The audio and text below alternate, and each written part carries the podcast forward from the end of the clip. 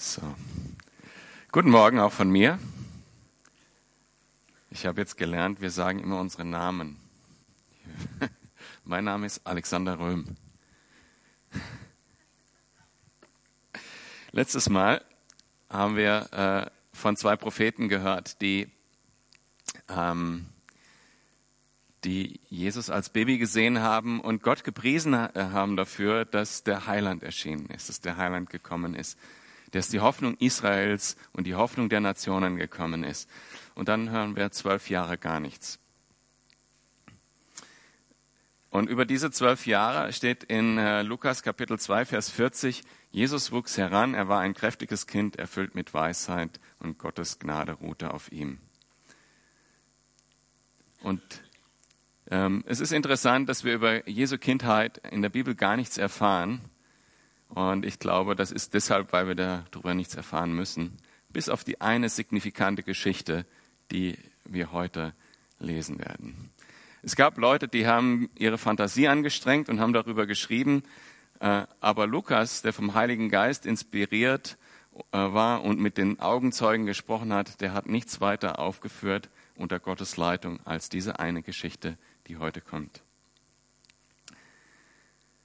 Und wenn wir diesen, diesen Vers lesen über diese zwölf Jahre, dann, dann steht da, er wuchs heran und da ist das ganz normale biologische Wort für wachsen genommen.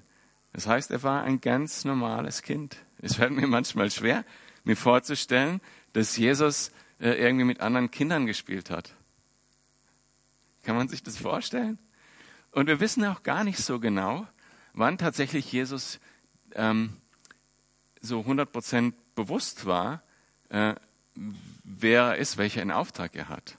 Aber in dieser Geschichte wissen wir, er weiß es. Und das ist das Entscheidende an dieser Geschichte. Und diese Geschichte lehrt uns auch über etwas über uns selbst. Jesus war ganz Mensch. Hm? Er ist ganz normal aufgewachsen wie ein Mensch. Und ich finde diesen Gedanken total äh, krass, dass Gott sich so mit uns eins macht, dass es so aufwächst wie ein ganz normales Kind. Dass Gott sich so stark mit uns identifiziert, dass er Windeln trägt und Babybrei isst und eben mit anderen Kindern spielt und erlebt, wie andere Kinder, äh, was weiß ich, gemein sein können und so weiter. Ich finde das krass, dass Gott einfach diesen Weg gegangen ist. Und gleichzeitig, und das, darum geht es in dieser Geschichte, ist er nicht nur ganz Mensch, er ist auch ganz Gott. Und das meint die Bibel, wenn wir diesen Begriff lesen, ist der Sohn Gottes. Er war ganz Mensch und er war ganz Gott. Es ist ein ganz signifikantes Ereignis, was, was dann erzählt wird jetzt. Ähm, und wir steigen mal gleich ein ab Vers 41. Jesu Eltern zogen jedes Jahr zum Passafest nach Jerusalem hinauf. Als Jesus zwölf Jahre alt war, nahmen sie den Jungen mit und gingen wieder dorthin, wie es der Sitte entsprach. Also Jesu Eltern, also genau genommen äh, seine Mutter und sein Stiefvater, Maria und Josef, äh, gingen äh, zusammen zum Passafest nach Jerusalem. Also der Stiefvater Josef, wir wissen ja, Jesus ist geboren von der Jungfrau Maria und empfangen durch den Heiligen Geist. Also Josef war zwar bestimmt auch ein guter Vater, äh, aber er war sein Stiefvater. Und Jesus ist jetzt zwölf Jahre alt und kommt mit zu diesem Fest. Und das sagt uns was Signifikantes, nämlich, dass er gerade erwachsen geworden ist. Er hat gerade seine Bar Mitzwa hinter sich gebracht. Und Bar Mitzwa heißt übersetzt Sohn des Gesetzes. Und es sagt aus, dass ein Junge volljährig geworden ist, für seine Handlungen selbst verantwortlich ist und dass er sich bereit erklärt, vor Gott seine Gesetze, die Gesetze Gottes zu halten. Er ist jetzt ein Sohn des Gesetzes. Er ist kein Kind mehr. Deshalb darf er auch an diesen ganzen Aktivitäten dann teilnehmen. Bei Mädchen heißt das analog Bet Mitzvah und äh, Tochter des Gesetzes wie vom Gesetz gefordert, gehen sie nach Jerusalem hinauf, um zu feiern, wie Gott Israel aus Ägypten befreit hat. Um Gott anzubeten, um gemeinsam zu feiern und einfach diese Errettung sich bewusst zu machen und Gott dafür zu preisen und zu danken. Und schon der Weg war ein soziales Event. Man muss sich das so vorstellen, dass da Massen unterwegs waren und äh, meistens so in Pulks. Ne? Die Männer vorne weg, Männergespräche, was weiß ich, ähm, Autos, Fußball, äh, der Job. Und hinten dran die Frauen und über die Gespräche habe ich keine Ahnung. Jedenfalls ähm, gingen sie da hoch und vielleicht waren das so ganz normale Gespräche, wie wir das auch machen, wenn wir zusammen wandern gehen oder so. Könnten wir übrigens mal wieder machen, wer das mal organisieren will. Und, ähm, und, ähm, und dann aber, wenn sie so Richtung Jerusalem kommen, diese, diese Stadt, die vielleicht nur 300.000 Einwohner normalerweise hatte, wuchs während der Festzeit auf bis zu sechs Millionen Menschen an. Und äh, diese Stimmung, die Feierlichkeit und, und diese, ja, was einem schon so diese, ähm, diese Ehrfurcht Gottes auch irgendwie nahe bringt. Sie kommen da rein und da ist schon eine bestimmte Stimmung. Und mittendrin ist Jesus, das wahre Passalam. Aber das wissen die ja noch nicht. Ab Vers 43 äh, heißt es dann weiter, doch als sie nach den Festtagen auf den, sich auf den Heimweg machten, blieb Jesus in Jerusalem, ohne dass seine Eltern davon wussten. Sie dachten, er sei irgendwo in der Pilgerschar. Erst nachdem sie eine Tagesreise zurückgelegt hatten, fingen sie an, unter den Verwandten und Bekannten nach ihm zu suchen. Sie sind jetzt einen ganzes, ganzen Tag schon unterwegs und ähm, steht hier nicht genau, aber ich vermute mal, es war Maria, die sagt, wo ist denn Jesus? Was macht sie? Geht zuerst zu Josef und sagt, wo ist Jesus? Und Josef sagt das, was alle guten Väter sagen, ich dachte, der ist bei dir. Und dann laufen sie durch das ganze Lager und suchen Jesus, fragen alle Verwandten und so weiter. Ich erinnere mich, als meine Mädchen so zwei Jahre alt waren, die Zwillinge, da waren wir in, in, äh, in Holland in Urlaub und das war immer so, mit, mit drei Kleinkindern Urlaub war immer so ein bisschen eine Verzweiflungstat. Jedenfalls äh, sind wir da zum Strand gegangen und jeder macht so seinen Job. Ich so diese Strandmuschel aufgebaut, Andrea Handtuch ausgelegt, das Essen in Schatten gestellt und so weiter. Und plötzlich guckt Andrea so auf und sagt, wo ist Johanna? Und ähm, dann kennt vielleicht dieses Gefühl, wenn, wenn man sofort den Adrenalinschock kriegt, wenn es am heiß im Gesicht wird. Und mein Gedanke war, Johanna geht als erstes ans Wasser und die war gerade zwei Jahre alt eben. Und wenn eine Welle kommt und sie reinzieht, dann war's das. So dieser Gedanke, so mit einem Schlag ist ihm das so ganz bewusst. Andrea zu mir, wo ist Johanna? Ich, mein Text. Ich dachte, sie ist bei dir. Und dann sind wir also panisch durch die Gegend gelaufen und dann stand sie irgendwo zwischen anderen äh, Leuten, fremden Leuten und weinte und so ganz auch selber geschockt. Und ja, ein, ein Glück. Aber hier ist es nicht so. Sie finden Jesus nicht. Und ich glaube auch nicht, dass sie die gleiche Panik hatten. Denn wir lesen über Jesus, dass er, dass er schon voll, voller Heiligen Geistes war, dass er ein sehr verantwortungsvoller junger Mann jetzt war. Und ähm, ich glaube nicht, dass sie sich viele Sorgen gemacht haben. Und ich glaube deshalb auch, dass es nicht eine Nachlässigkeit war von den beiden, sondern dass sie einfach gedacht haben, naja, der wird schon irgendwie äh, irgendwo sein. Vielleicht hat Maria gedacht, der ist ja jetzt erwachsen, der geht mit den Männern. Und äh, eben Josef dachte, naja, der ist wie immer bei der Mutter. Jedenfalls müssen sie jetzt den ganzen Tag zurücklaufen und suchen ihn dann in Jerusalem. Eben Vers 45, 46, als sie ihn nicht fanden, legten sie kehrten sie nach Jerusalem zurück, um ihn dort zu suchen. Endlich nach drei Tagen fanden sie im Tempel. Also Jesus war jetzt fünf Tage in Jerusalem alleine dort im Tempel. Wo sie wohl überall gesucht haben, ne? Herberge, Plätze, wo sie waren und so. Und nach drei Tagen finden sie ihn dort im Tempel. Und jetzt kommt der eigentliche Knackpunkt, um den es heute geht. Also endlich nach drei Tagen fanden sie ihn im Tempel er saß mitten unter den Gesetzeslehrern, hörte ihnen zu und stellte Fragen. Alle, die, da, die dabei waren, staunten über seine Klugheit, seine Antworten. Jesus ist selber, ähm, er verstand das Gesetz sehr gut. Besser als jeder andere natürlich, denn er, er hat selber gesagt in Matthäus 5, 17, ich bin nicht gekommen, das Gesetz aufzulösen, ich bin gekommen, um es zu erfüllen. Jesus selber ist die Erfüllung des Gesetzes. Und kein Wunder, dass diese Lehrer von ihm lernen konnten. Und dann geht es weiter, Vers 48. Seine Eltern waren völlig überrascht, ihn hier zu sehen. Kind, sagte seine Mutter zu ihm, wie konntest du uns das antun? Dein Vater und ich haben dich verzweifelt gesucht. Und Jesus erwiderte, warum habt ihr mich gesucht? Wusstet ihr nicht, dass ich im Haus meines Vaters sein muss? Doch sie verstanden nicht, was er damit meinte. Jesus nahm weiter an Weisheit zu und wuchs zu einem jungen Mann heran. Gottes Gnade war mit ihm und die Menschen hatten Freude an ihm.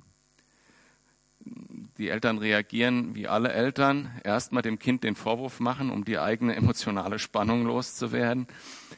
Und äh, Maria sagt, dein Vater und ich haben dich gesucht. Und Jesus sagt, mein Vater?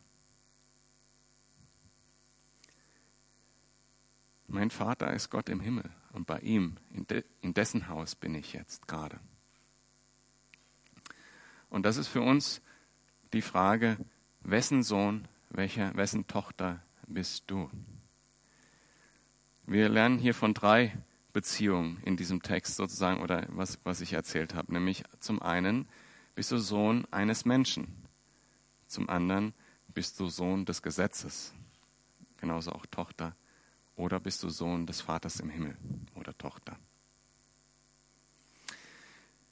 Wenn du Sohn, nur Sohn des Menschen bist, nur aus Fleisch und Blut geboren bist und kein, und versuchst mit deiner eigenen Weisheit so durchs Leben zu kommen, ähm, dann bist du nur Sohn eines Menschen.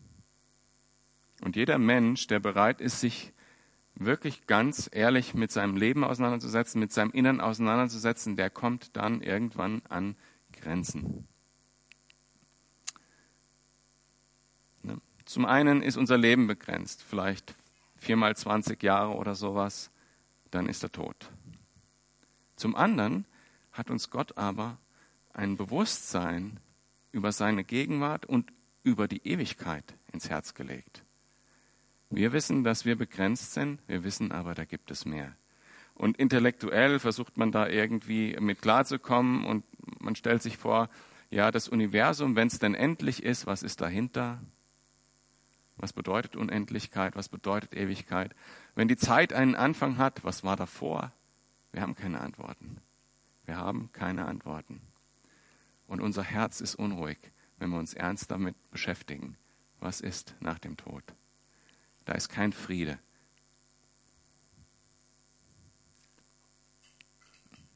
Versteht mich nicht falsch, ich will gar nicht sagen, dass Menschen, die keine, keinen Glauben haben oder, oder keine Religion haben, schlechte Menschen sind. Die sind. Wir sind alle gleich. Ich kenne sogar Menschen, die ein, ein so moralisch gesehen ein, ein Leben führen, ähm, was ich total vorbildlich finde, und die haben keine Religion und keinen Glauben alle Menschen, würde ich sagen, haben irgendwie auch gute Vorsätze im Herzen. Nur was daraus wird, das können wir jeden Tag anschauen. Wenn man dann anfängt, Antworten zu suchen, da gibt es ganz viele Angebote. Da gibt es Religionen en masse und Philosophien und Mischungen aus dem allem. Und das würde ich mal sagen, Sohn des Gesetzes übertragen, das sind diese Dinge, die uns Antworten zu geben versuchen. Am prägnantesten, finde ich, formuliert das der Buddhismus, der ähm, eben sagt, alles Bedingte ist Leid, Leid hat eine Ursache, es gibt ein Ende des Leids und es gibt einen Weg aus dem Leid hinaus. Und dieser Weg ist im Buddhismus wie in allen Religionen, tu dies, lass das. Genauso im Islam, im Hinduismus, überall. Tu dies, lass das. Das kann man Gesetz nennen oder Regeln. Und dann gibt es noch das perfekte Gesetz, das, was Gott, der Vater im Himmel gegeben hat. Das Gesetz, was der gegeben hat, der alles geschaffen hat, der Menschen in und auswendig kennt, der Menschen liebt und der es gut mit Menschen meint. Der hat ein perfektes Gesetz gegeben. Wenn man auf diesem Weg jetzt konsequent weitergeht, also wenn man sag mal, verlassen hat den Pfad der Fragen und gegangen ist in Richtung auf dem Pfad der Antworten und ein Mensch des Gesetzes geworden ist, dann kommt man an eine Schallmauer irgendwann. Und diese Schallmauer beschreibt so prägnant wie kein anderer Paulus im Römerbrief Kapitel 7, Vers 21. Ich stelle also folgende Gesetzmäßigkeit bei mir fest. So sehr ich das Richtige tun will, was bei mir zustande kommt, ist das Böse. Zwar stimme ich im Innersten mit meiner Überzeugung mit dem Gesetz überein, mit Freude, doch in meinem Handeln sehe ich ein anderes Gesetz am Werk. Es steht im Kampf mit dem Gesetz, dem ich innerlich zustimme, und macht mich zu einem Gefangenen. Darum stehe ich nun unter dem Gesetz der Sünde, und mein Handeln wird von diesem Gesetz bestimmt. Ich will Gutes und kann es nicht tun. Und Paulus beendet diese Analyse, diese ehrliche Analyse mit dem Satz, ich unglückseliger Mensch, mein ganzes Dasein ist dem Tod verfallen. Wer wird mich denn niemand aus diesem elenden Zustand erretten? Und das ist die Frage aller Fragen. Wird mich denn niemand aus diesem elenden Zustand erretten?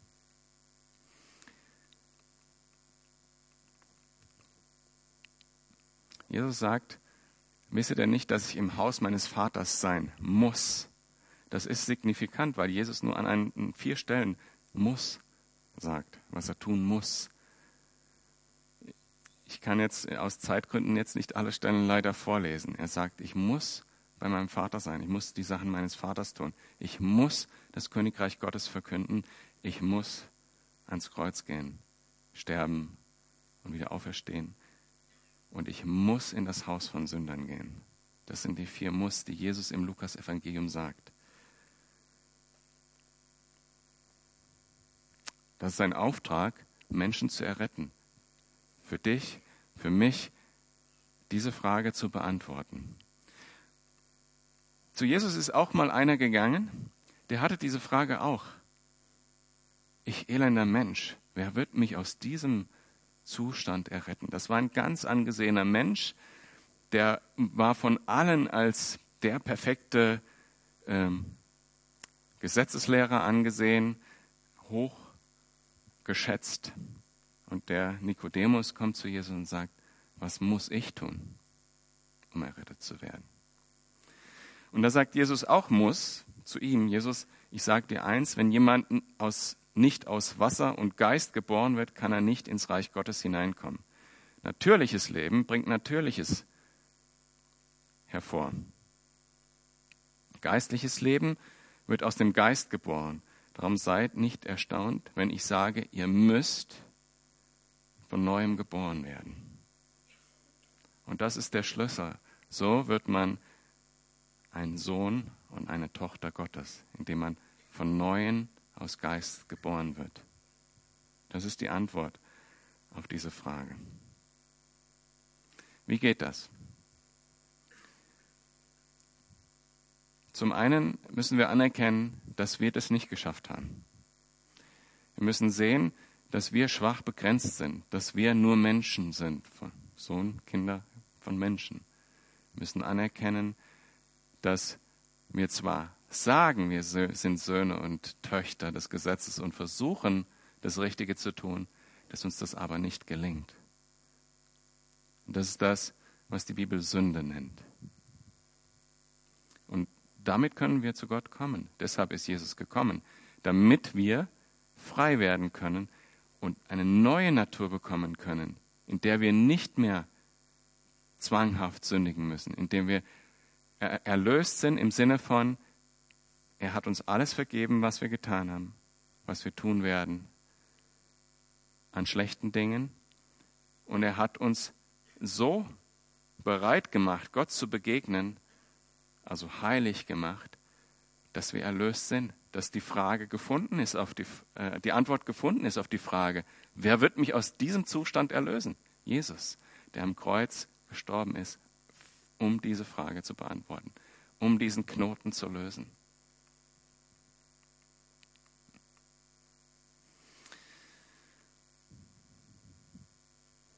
Und wenn du diesen Schritt gehst und sagst, Gott, vergib mir, und das kann man mehr als einmal im Leben tun, und man kann es auch zum ersten Mal tun. Gott, vergib mir, dass ich versuche, als Menschensohn gut zu sein oder aus dem Gesetz gerechtfertigt zu werden.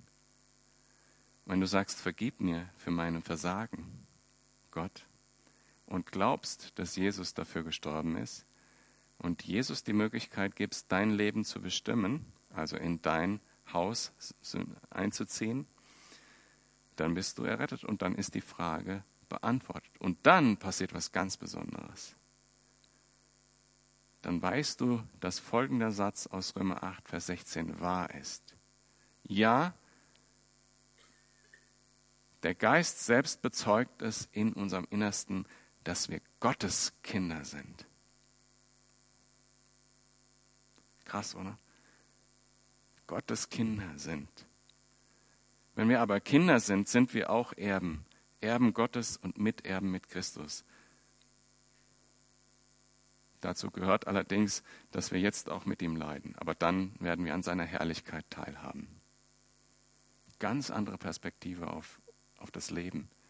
Wenn ganz tief im Innern wir wissen, es ist wahr, der Geist bezeugt es uns.